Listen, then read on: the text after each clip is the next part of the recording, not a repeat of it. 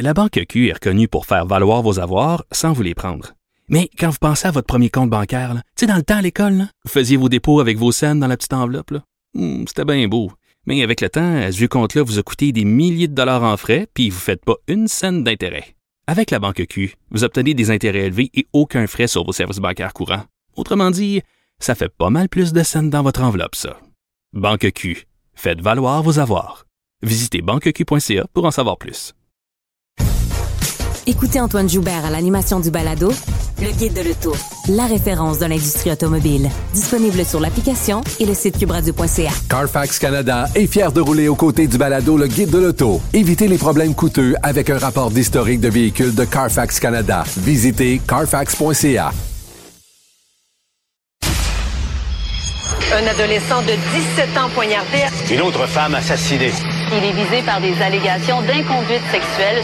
Les formations politiques s'arrachent le vote des familles. Comment faire fructifier votre argent sans risque? Savoir et comprendre les plus récentes nouvelles qui nous touchent. Tout savoir en 24 minutes. Avec Alexandre Morin-Villouellette et Mario Dumont. En manchette dans cet épisode, un accord historique adopté à la COP 15. Au hockey mineur, un entraîneur saute sur la glace pour plaquer un jeune joueur. Le nombre de vols à l'étalage explose au Québec avec l'inflation et la commission du 6 janvier recommande des poursuites criminelles contre Donald Trump. Tout savoir en 24 minutes. Savoir en 24 minutes.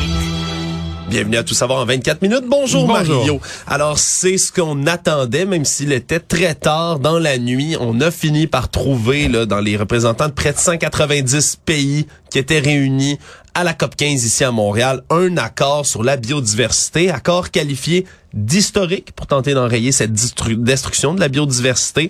Ça a pris quatre ans de négociations, les dix jours, la nuit de marathon diplomatique, mais finalement, c'est fait. Tout ça sous la présidence de la Chine qui présidait la COP 15 cette année, malgré une opposition assez ferme aussi de la République démocratique du Congo. On s'est mis d'accord pour protéger notamment 30% de la planète d'ici 2030. On veut débloquer également 30 milliards de dollars d'aide annuelle à la conservation pour venir aider les pays en développement, eux, à atteindre ces objectifs. Je pense que c'est là-dessus un peu que ça accrochait aussi à la fin, là. Qui paye euh, quoi et à quel niveau? Oui, parce que c'est l'erreur qui a été faite dans les euh, dernières COP sur la biodiversité, même sur le climat. Souvent, on se donne des objectifs très ambitieux, mais on n'a pas les moyens de réaliser les objectifs en question. Mais là, on veut, avec cet argent-là qui va être mis là dans ce fonds, au moins là, venir aider les pays en voie de développement à s'aider, dans le fond, à pouvoir protéger tout ce qui est biodiversité et territoire. C'est un pas en avant qui est significatif, mais pour, évidemment, plusieurs militants, ça suffira pas tant qu'on n'aura pas évidemment des actions prises avec, concrètement. Donc, euh, on verra ce que ça va donner cet accord, mais il y en a qui ont eu chaud. On peut, on peut le comprendre. À commencer peut-être par le ministre euh, fédéral des changements climatiques, là, Stephen Guilbeault, qui avait était sorti fort plus tôt dans, au, au tournoi Ouais. de la COP contre le Brésil, autres. Là qu'on a un accord, peut-être Ouais. qu'il y en a qui vont. On sait jamais quelle part il y a de quelle part il y a de, de faux drama là-dedans puis quelle part de, de réalité. Je pense que c'est vrai qu'à la fin, c'est toujours à minuit moyenne que ça arrive parce qu'il faut que quelqu'un cède ou quelqu'un accepte de mettre un peu plus d'argent puis on étire l'élastique. Tant mieux s'il y a un accord, tant qu'avoir fait la conférence. Je, je reste quand même euh, je repense à l'ensemble de la conférence, 17 000 participants qu'on nous avait dit. Ouais, ce, étendu sur tous les jours. là. Y a-tu vraiment eu 17 000 personnes? Il y avait des manifestants qui avaient une cocarde de participants. Il y avait des exposants. Honnêtement, je me suis pas rendu moi-même, une mais multiplicité de toutes sortes de monde. Est-ce qu'ils sont tous utiles? Je pense qu'il y a aussi des militants professionnels de toutes les bonnes causes qui font toutes les copes et qui sont pas utiles. Ils sont là comme militants. Ils ont utilité zéro. Sinon, qu'ils prennent l'avion puis à la limite, il aurait été mieux d'économiser les gaz à effet de serre de leur billet d'avion. Hein, Ouais, s'ils il y, avait, là. il y avait une zone, je pense, familiale aussi. Fait qu'il y avait comme des kiosques qui Ouais, étaient installés sur ça. place. On Fait peut, 17 000 on peut compter ces gens-là. euh, je sais pas. Je, je, je, c'est- c'est- c'est- on dirait que c'est, il y a un côté de ces conférences-là quand même très, très, très, très déconnecté, euh, déconnecté du monde. Alors, aux gens qui, si j'ai un conseil aux gens qui les organisent, là, essayez de continuer à réussir à parler à la population, que les gens sachent un peu euh, de quoi, euh, ce que vous faites, de quoi vous traitez, de quoi vous parlez. Mais moi, je l'ai senti, cette COP-là. Moi-même, j'ai essayé en, en, en ondes de l'expliquer au monde, là. Puis je serais curieux. Je serais curieux aujourd'hui d'aller voir des Québécois, puis ça s'est passé chez nous, puis dire, OK, ouais, la COP 15, c'était quoi exactement, puis qu'est-ce que ça a donné? Euh, c'est, c'est un petit peu loin, là. C'est un petit peu loin, euh, puis Bon, euh, oui, l'objectif de la biodiversité, là, il est incontestable. On perd Oui. des espèces, on perd des espèces Il y a plus d'un animales, million d'espèces qui sont menacées en ce euh, moment. Euh, alors, tant mieux si ça peut contribuer sur le fond. Ouais, on verra. Là. Surtout avec les années, si c'est des, des résolutions qui vont Ouais, mais là, il pouvoir va continuer être d'avoir tenues. des copes, là, à Il va tous les continuer deux d'avoir des copes. pour vérifier l'avance, l'état d'avancement. Ben, Ouais, puis comme il n'y a pas de mesures vraiment contraignantes non plus qui sont votées, est-ce qu'elles vont être suivies par l'ensemble des participants? C'est toujours, Mais c'est toujours là, là que le bas blesse un tout petit peu. Quoi qu'il en soit, on qualifie ça d'historique, c'est tout un accord. 30 des terres protégées, c'était des engagements qui ont été faits là, dans les derniers, euh, dans les dernières semaines et au Québec et au Canada. Donc, euh, on verra si au moins ici, ce sera un engagement qu'on va être capable de respecter. Il y a un match de hockey du M15B à Beaupré hier qui a donné lieu euh, une scène d'assez disgracieuse, merci. Un entraîneur qui est sauté sur la glace, là, et tout ça est rapporté par des images là, des caméras de service qui diffusent les matchs en direct. Un joueur des euh, jeunes boucs de Québec, qui était contre les aigles de Côte-Beaupré, qui se fait plaquer, tombe au sol, l'entraîneur se rue sur la glace, mais non pas pour aller aider son joueur qui vient de tomber, Oui, parce qu'au départ, quand il quitte le banc en soulier, on se dit, bon, mais il va vérifier si tout est correct avec son joueur, il va se pencher sur le joueur au sol. Comme ça arrive fréquemment dans le hockey euh, comme ça, dans le hockey mineur, même majeur, là, de voir les entraîneurs embarquer sur la glace.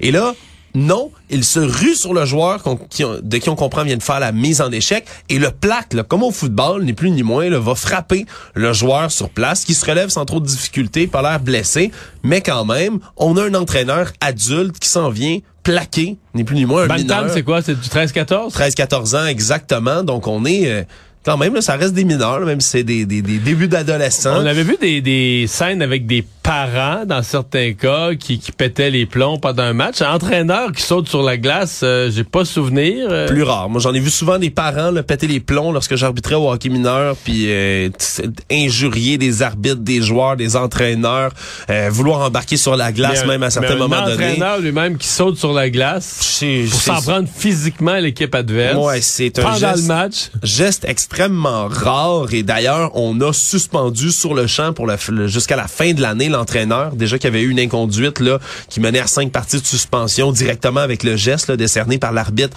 sur place. On dit que la sûreté du Québec a été appelée à venir intervenir sur les lieux également mais ils ont pas donné suite après ça à toute déclaration. Est-ce que le match, est-ce qu'on sait, est-ce que le match s'est continué? Ça je sais pas. On sait pas. Ouais, on sait pas Ouais, trop. pas- J'ose croire que oui, là, dans un dans des circonstances pareilles, on va sortir, là, surtout qu'il a pas blessé le joueur en allant le plaquer. non, là, personne n'était blessé comme tel. Même celui qui était au sol à ce moment-là s'est relevé, là, fini par euh, réussir à patiner, à se relever. Mais euh, non, on a une suspension directe, puis on verra ce qui va être pris comme sanction finale par la Ligue. Mais Parce- parce qu'on imagine que pour la Ligue, là, c'est tout un émoi. oui, parce que l'entraîneur, lui, doit passer devant le comité de discipline directement. Daniel Lirette, qui est le directeur général de l'association de hockey Québec Centre, lui, est consterné. Il dit justement, on va réviser ses actions. Mais quand il va passer devant le comité de discipline, ça c'est assez intéressant, merci, parce que la sanction finale qui va être prise par la Ligue va s'étendre à tout le hockey fédéré. Aussi, la décision par rapport à tout ça. Donc, ça fera, euh, ça, ça aura jurisprudence. Ah, peut-être c'est des questions qui vont se poser, mais est-ce que c'était un entraîneur euh, comment je dirais ça euh, adéquat euh, c'est-à-dire que ben, peut-être que c'est un très bon gars, puis les fils se sont touchés une fois, puis il a fait une connerie innommable. Mais peut-être que quand on va se mettre à réviser l'ensemble de sa façon d'approcher les jeunes, le sport, on va se dire ouais. Peut-être qu'il ne devait pas être un, pas entraîneur. entraîneur. En tout cas, je sais pas. C'est une histoire, évidemment, qu'il va falloir pour, continuer à suivre. Actualité. Tout savoir en 24 minutes.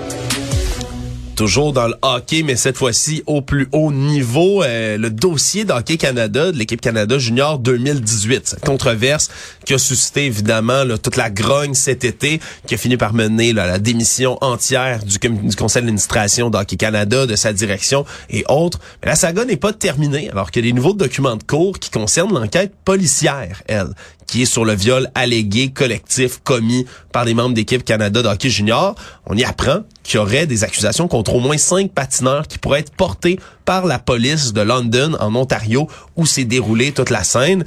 Et là, Qui eux avaient comme fermé le dossier, non? ouais, il avait fermé le dossier une première fois, puis en, en 2018, là, Parce que l'ont réouvert cette Hockey, année. Cana- Hockey Canada a l'air fou, mais la police de London, euh, pas un petit peu aussi. Tu sais, si tu rouvres le dossier parce qu'il est médiatisé, c'est un peu comme dire que tu le- comment dire, que tu rouvres le dossier de force, en tout cas que...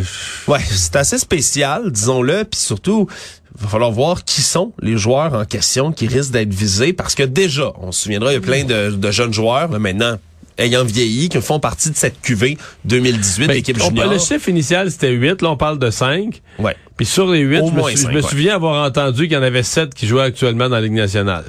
Il y, a- il y a beaucoup de joueurs de la QV circulé. 2018 qui sont dans la Ligue nationale de hockey. C'est là que ça pourrait créer tout un émoi, là, surtout jusque dans la Ligue majeure, parce que on a plus de détails également sur ce qui s'est passé, là, le déroulement de la soirée où la victime alléguée, qui est identifiée comme EM, a raconté un peu ce qui s'est déroulé. On apprend là, c'est un joueur qui l'aurait rencontré dans un bar après une activité qui est organisée par Hockey Canada Junior, décide de la ramener à l'hôtel. Relation sexuelle consentante. Jusque-là, tout va bien. Sauf que le problème, c'est que pendant que la, présumée victime, elle, est à la salle de bain, décide d'appeler les autres joueurs, de texter les autres membres de l'équipe de dans hockey. Venez-vous-en dans la chambre. Et c'est par la suite qu'il y a un viol collectif allégué qui aurait été commis. Et par la suite, il aurait même filmé la présumée victime en tentant de faire une espèce de vidéo au cas où elle voudrait aller voir la police, où il lui demande si elle va bien, puis si tout est correct. La jeune victime alléguée, elle, dit n'avoir aucun souvenir de tout ça, mis à part le fait qu'on l'aurait filmé après alors qu'elle était complètement émotive. C'est la mère de la présumée victime qui a rappelé les autorités le lendemain du viol collectif allégué après avoir vu sa fille dans la douche assise qui serrait ses genoux en se balançant. Vraiment là, une scène d'horreur qui est rapportée. Et donc, il n'y a pas d'accusation encore, mais ça pourrait venir du côté de la police de London en Ontario. Et il y a fort à parier que s'il y a des noms importants qui ressortent dans tout ça, mais ça va encore une fois là, ramener le dossier sous les projecteurs. Ça fait euh, déjà un moment qu'on qu'on commence à voir la pandémie disparaître doucement dans le rétroviseur en arrière de nous, Mario, mais les conséquences, on continue à en voir et là, c'est dans les délais causés aux chirurgies, mais particulièrement chez les chirurgies oncologiques. Donc, pour des cancers, on dit que les délais d'attente qui sont prescrits sont de plus en plus dépassés et dépassés. Un peu prévisible, hein, parce que, tu sais, on commence en nous disant, ouais, là, on reporte les chirurgies qui sont les moins importantes.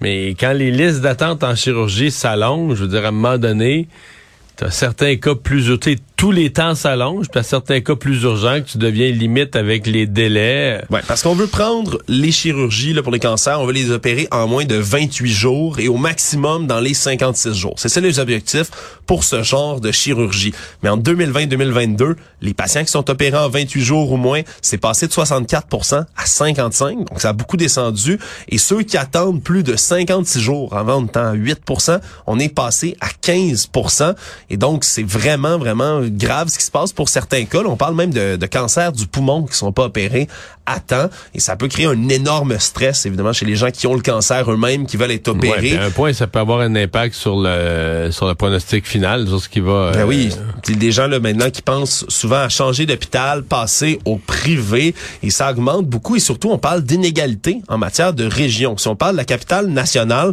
il y a seulement 2% des patients qui vont attendre plus de 56 jours pour les chirurgies oncologiques. En Estrie, 36% c'est énorme comme disparité. Et on dit que c'est la même chose pour le dépistage, entre autres en Outaouais. Ça peut prendre de 7 à 30 semaines pour avoir une mammographie pour détecter un cancer du sein. À Québec, à Montréal, c'est en moins d'un mois que ça se fait. Donc, il y a des disparités qu'il faut régler aussi là-dedans.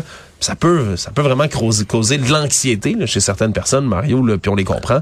Mais c'est parce que l'attente en chirurgie, c'est qu'un jour, pour diminuer les listes d'attente, il faut que tu fasses pas juste tes chirurgies, mettons, de la semaine. Là. Faut que tu, mettons, tu veux gruger dans la vieille liste d'attente, il faut que tu fasses, mettons, cette semaine, là, tu fais 125% de ton volume habituel. Tu, fais toutes les chirurgies habituelles pour pas accumuler d'autres retards. Puis là, tu en fais un 25% de plus. Et là, tu vas gruger, là, tu diminues la liste. Mais je veux dire, dans l'état du réseau, dans le débordement des urgences, La dans le manque de personnel, combien de semaines, tu peux, mettons cet automne, là. Mais là, on arrive dans les vacances. Parce que les vacances d'été, là, tu peux pas faire de rattrapage pour le passé. Tu es en vacances d'été, il manque trop de personnel. Les temps des fêtes, c'est une autre période, oublie ça. là. Les, les gens prennent leurs vacances. Fait qu'il te reste comme l'automne, l'hiver, c'est les deux saisons là, où là, t'es. Et cet automne, à mon avis, on n'aura pas fait aucun rattrapage. On a été en débordement. Tout l'automne, les urgences, c'était le bordel. Tout l'automne, on on pourrait peut-être même prendre du retard de plus. là. c'est déjà beau cet automne si on n'a pas accumulé de retard supplémentaire exactement. Savoir en 24 minutes. peut-être qu'une conséquence de l'inflation qui est un tout petit peu inattendue, Mario. on s'attendait évidemment à certaines certaines conséquences, c'est inévitable. Peut-être qu'une qu'on comprenait pas tout de suite, c'est l'explosion du vol à l'étalage au Québec en raison de l'inflation, des produits qui coûtent de plus en plus cher et qui incitent des gens à non pas les payer, mais bien les voler. On parle de 15% d'augmentation des dossiers de vol à l'étalage chez la police, 50% d'augmentation des embauches d'agents de sécurité chez Garda. Entre autres, il y a des menaces de fermeture aussi qui se font. Le 1706 dossiers de vol à l'étalage qui sont en cours du côté de la Sûreté du Québec seulement. C'est déjà plus qu'en 2021 où il y en avait 1478 et l'année n'est pas encore terminé. Et là, vraiment, on demande de plus en plus chez Garda des gardes de sécurité, des gens qui vont patrouiller dans les magasins pour s'assurer qu'on fasse pas de vol de produits. Il y a des cas aussi qui se multiplient dans les médias. Déjà, au début du mois, il y a des reportages de TVA Nouvelles qui rapportaient qu'il y avait des voleurs de l'Ontario qui étaient venus jusqu'à Trois-Rivières pour voler plus de 4000 dollars de viande dans les épiceries. Ils sont venus faire une espèce de longue fou, hein? tournée, du bœuf, du steak de cheval, du saumon. Ils étaient partis dans quatre épiceries différentes de la Mauricie, puis voulaient repartir avec leur butin t'es fait attraper finalement, mais c'est quand même quelque chose là. Jusqu'au ça se rend jusqu'au PDG de Walmart aux États-Unis, lui qui a annoncé que la hausse des vols jusqu'aux États-Unis et ici, mais ça pourrait faire fermer des magasins, ni plus ni moins tellement il y a de, de non, vols. mais je sais, il y, y a un des euh, dans les résultats publiés carrément en bourse, il y a un des grands, je pense que c'est Target aux États-Unis qui a dit dans les raisons là, des profits un peu moins que prévu, il y avait le, le vol faisait partie des raisons. Mais tu sais qu'il y a des compagnies où c'est complètement assumé, on veut pas chicaner. Moi, quelqu'un qui travaille, qui a travaillé, qui travaille plus, mais qui a travaillé dans le commerce de détail, me racontait que il travaillait dans une chaîne, une chaîne nord-américaine, le CHSL aux États-Unis, mais une chaîne spécialisée là, de, de magasins. Il y en a plein au Québec. Puis eux avaient ordre, là, écoute, si tu vois qu'une personne vole, met du stock dans son sac à main ou met du stock dans un sac ou dans ses affaires ou dans son manteau, tu la suis. Donc tu y fais une espèce d'intimidation polie, mais intimidation dans le sens de pas... Mais tu peux pas l'aborder. T'as même pas le droit, c'est interdit de dire à la personne, là, madame, je viens de vous voir. Tu, tu l'as vu de tes yeux vus, madame, je viens de vous voir mettre euh, quelque chose dans votre sacoche. Là, ouvrez donc votre sacoche, qu'on le regarde ensemble. Pourquoi ça serait interdit? Interdit. Mais ben, pas par le pas par la loi, là, par le magasin. Le magasin, Ouais, mais je comprends pas. Ben, pas indisposer ses clients, pas pas créer de conflit, pas que ça se mette à crier dans les allées du magasin, à chicaner, puis tout ça. C'est fou. Fait qu'il disait, regarde, quand vous voyez qu'une personne, c'est un voleur, une voleuse, là, vous la suivez de proche, tout ça, vous y offrez de l'aide. Le plus loin que vous allez, c'est y offrir de l'aide, puis tout ça. Puis, mais c'est... Donc, moi, quand je vois un magasin comme ça, je me dis, c'est incroyable comment, quand moi j'achète, là, comment je paye, à quel point je paye pour les voleurs, à quel point dans le prix que je paye, le, le vol est intégré, là, tu sais, comment on le sait. Il y en a qui, y en a qui volent, fait que les autres, ceux qui sont honnêtes. Mais moi, c'est ce bout-là qui m'écarte. C'est OK. Ce qu'on pense pour les moi, j'achète le bien, là, on me le vend 20 pièces, mais dans le fond, là, c'est pas 20, c'est 18, là. Il y a un 2 pièces qui est pour payer tout ce que les voleurs vont avoir pris, tu sais. Ouais, c'est fou. Puis avec la pénurie de main d'œuvre, c'est ce qu'on explique là. Oui, on veut engager des gens chez Garda, par exemple, parce qu'il y a des moments dans la semaine, on a toujours l'impression que ça va être le soir, par exemple, où on va voler quelque chose. Mais il y a bien des commerçants qui disent non, c'est lundi, souvent où on se voler le plus de choses parce qu'il y a moins de personnel en magasin pour surveiller, pour patrouiller. Bref, c'est là qu'on se retrouve vraiment avec des problèmes sur les bras. Et du côté du Conseil québécois du commerce de détail, on dit là que les détaillants, bon an, à peu près, la facture des vols et de la fraude, ça frise le milliard de dollars, Mario. Hier soir, cinq personnes ont été tuées, une autre blessée dans la banlieue de Toronto, alors qu'un homme qui a fait feu, ouvert le feu dans des dans des événements qui sont euh, qui sont assez rares ici, fusillade de masse au Canada comparativement à nos voisins du sud aux États-Unis, mais tout de même, Mais c'est cette histoire-là est vraiment spéciale parce que l'homme est quand même assez âgé. puis c'est- 73 ans. C'est dans un condo. C'est un monsieur qui est fâché, ça, ça, ce que je comprends. Il est fâché contre les, les- le comité du- de gestion du condo, puis les résidents, les voisins, tout ça. Il est pas d'accord avec les décisions sur la gestion de, de l'établissement. Ouais, il aurait tué cinq autres personnes dans la, un peu partout dans les appartements. Là, on comprend que la police hein, sont arrivés en début de soirée après avoir entendu là, de plusieurs rapports de tir. On vu que plusieurs personnes étaient déjà décédées. C'est finalement un des agents qui a ouvert le feu sur le présumé coupable et l'a abattu. Lui-même est décédé, donc ce suspect aurait agi complètement seul. C'est une histoire là, qui commence à dévoiler quelques détails à l'interne, des chicanes de voisins peut-être qui seraient évidemment à l'origine de tout ça, mais c'est un autre événement là, beaucoup trop triste comme ça de, de, de fusillade de masse. Mais c'est-à-dire que c'est un événement aussi, ben, ça, ça l'est toujours. C'est toujours, c'est toujours disproportionné de tuer du monde, peu importe la raison, mais là, c'est chicane de condo, de patente. qui un monsieur de 73 ans se met à tirer ses voisins. Qui aurait été accusé d'harceler, d'ailleurs, ses, Ouais. ses voisins en question. Oui, mais c'est ça qu'il y aurait, ouais, c'est ça qu'il y aurait, en tout cas. C'est complètement débile. Économie.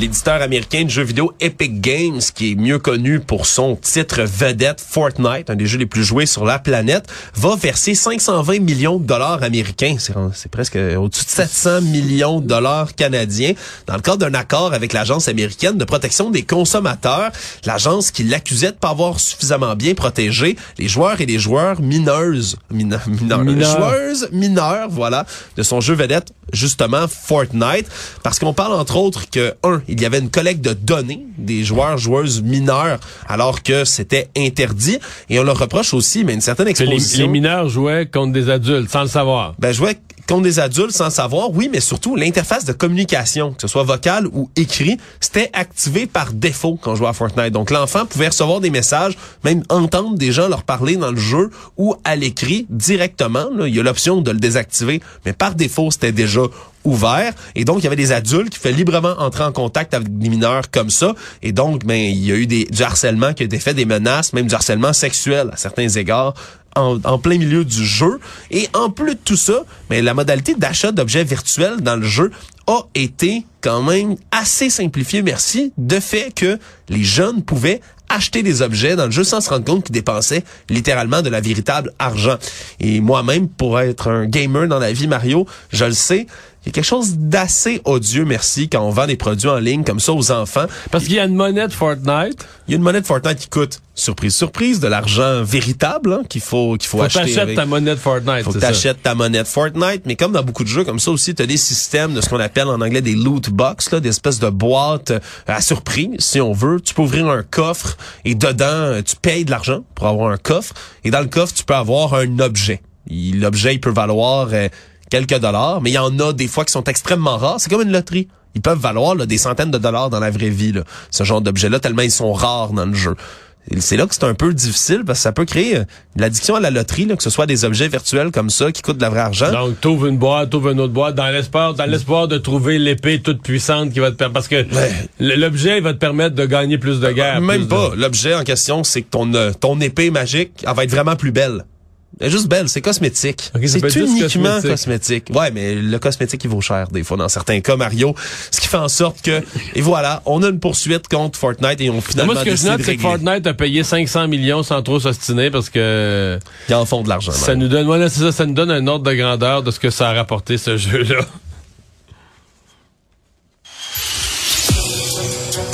Le monde. En terminant, Mario, la commission d'enquête parlementaire sur l'assaut du Capitole du 6 janvier 2021 se réunissait une dernière fois aujourd'hui pour leur dernière grande audience publique. On révélé évidemment les conclusions de leur enquête qui a duré au-dessus d'un an et demi, dans laquelle ils ont épluché des dizaines de milliers de documents, interviewé un millier de témoins. Et finalement, ils ont recommandé à l'unanimité des poursuites pénales contre l'ancien président Donald Trump, dont un chef pour appel à l'insurrection, entrave à une procédure officielle, complot à l'encontre de l'État américain, c'est quand même assez sévère, et fausse déclaration. Évidemment, tout ça n'a aucune force de loi. C'est ce qui est bien malheureux dans cette Comme histoire. si eux font une recommandation au ministère de la Justice. C'est une recommandation et là, faudra voir si le département de la justice américain va décider d'aller de l'avant ou non avec ses poursuites, on le rappelle, criminelles contre Donald Trump, contre lui, mais également contre des personnes dans son entourage qui sont aussi concernées. Si on ne l'a pas entendu aujourd'hui, qui va l'être? Parce que le rapport lui-même, le document va être publié mercredi et on n'a pas encore révélé quelles seront les personnes visées également par ces recommandations du comité. Mais finalement, on a quand même un impact là, qui, est, qui est direct là, quand même. Ben moi, je suis assez celui- content, ouais. en fait, euh, qu'il n'ait pas. Ben là, on verra ce que, le, ce que le département de la justice, que le ministère de la justice va faire avec. Mais je suis assez content qu'il n'ait pas reculé sur la base, parce que ce sur le plan des faits, là, ce qu'il y a là-dedans, pour moi, c'est clair, c'est béton. Euh, euh, Trump encourageait une insurrection. Il a appelé les gens à aller euh, directement et indirectement. Et en le sachant, il a tout laissé aller. Donc, il a voulu qu'il y ait cette insurrection sur le Capitole. Il est responsable des morts qu'il y a eu là. Mais... Euh, on avait entendu que vu qu'il était candidat à la présidence, ben là, on n'oserait pas. Puis, si on entreprend une procédure judiciaire contre quelqu'un pendant qu'il est candidat à la présidence, ou dans ce cas-ci, candidat à l'investiture républicaine pour la présidence, ben, c'est comme si on s'ingère dans, dans une campagne en cours, pendant la campagne. C'est une des raisons pour laquelle Donald Trump s'est annoncé aussi probablement, que ça aussi, probablement. raison, probablement. Mais moi, je suis content que certains, quand, au moins ceux-là, pour une première étape, se disent non, non, euh, la justice, c'est la justice. Le grand garçon est responsable de ses actes. Et puis, euh, ben, euh, on va le tenir responsable de ses actes. Et j'espère sincèrement que le ministère de la Justice va travailler dans la même attitude. Résumer l'actualité en 24 minutes, c'est mission accomplie.